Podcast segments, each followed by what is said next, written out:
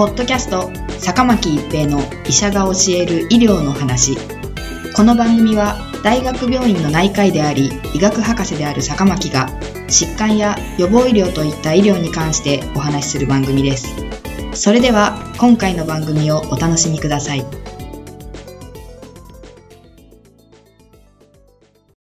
皆さんこんにちは、坂巻一平です。ポッドキャスト、坂巻一平の医者が教える医療の話。今回は敗血症とステロイドです。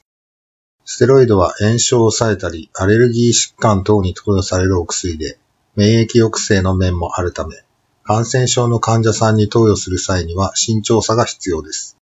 これまで敗血症患者さんに対するステロイドの有効性と安全性について検討した臨床試験は数多く行われてきましたが、その利益とリスクについては、一貫した結論が得られず、議論が続いています。2018年に敗血症性ショック患者さんに対するステロイド投与に関して検討した大規模な臨床試験2つが、権威ある雑誌、ニューイングランドジャーナルオブメディスンに掲載されました。一つはオーストラリアからの報告で、3800人の人工呼吸を必要とする敗血症性ショック患者さんに、ヒドロコルチゾンまたはプラセボを割り付け、90日死亡率を比較するランダム化比較試験、アドレーナルを実施しています。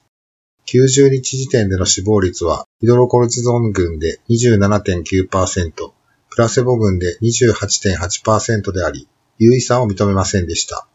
ショック離脱はヒドロコルチゾン群で3日、プラセボ群で4日と、ヒドロコルチゾン群で早いという結果でした。ヒドロコルチゾン群の患者さんでは、人工呼吸器離脱まで6日、プラセボでは7日と、ヒドロコルチゾン群で早い結果でした。この論文では、低用量ステロイド療法は90日後死亡率には影響しなかったものの、ショック離脱までの期間の短縮をもたらしたと結論付けています。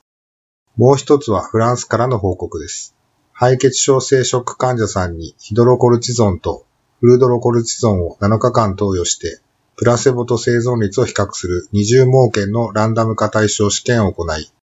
ステロイドの併用で死亡率を減少する効果が見られたと報告しています。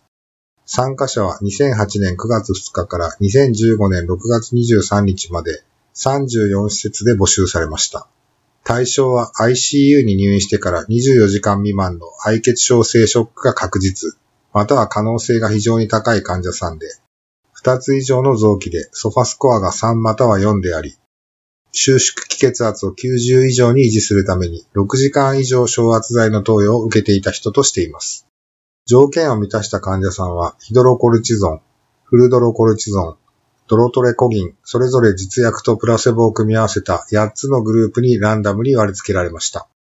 主要評価項目は90日間の総死亡率に設定されました。解析はヒドロコルチゾンプラスフルドロコルチゾンの2剤併用群614人とプラセボ群627人の計1241人を対象に行われました。90日死亡率は2剤併用群は43.0%、プラセボ群は49.1%で、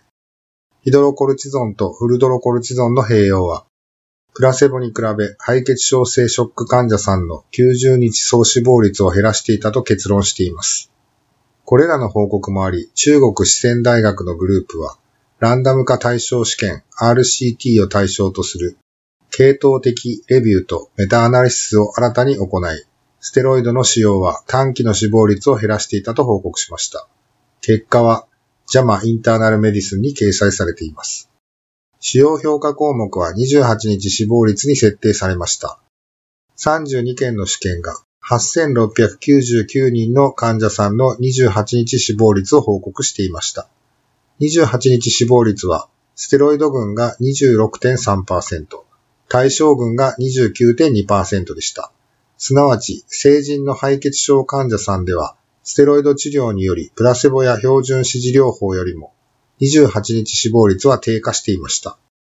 このように大規模臨床研究やいくつもの臨床研究を解析したメタアナリシスにおいて、敗血症患者さんに対するステロイド投与で死亡率が低下すると報告されています。しかしながら今後はさらにこの治療で最も大きな利益が得られる患者さんを選ぶための研究が必要だと考えられます。ポッドキャスト、坂巻一平の医者が教える医療の話。今回は敗血症とステロイドでした。ありがとうございました。ポッドキャスト、坂巻一平の医者が教える医療の話。今回の番組はいかがでしたか？次回の番組もお楽しみに。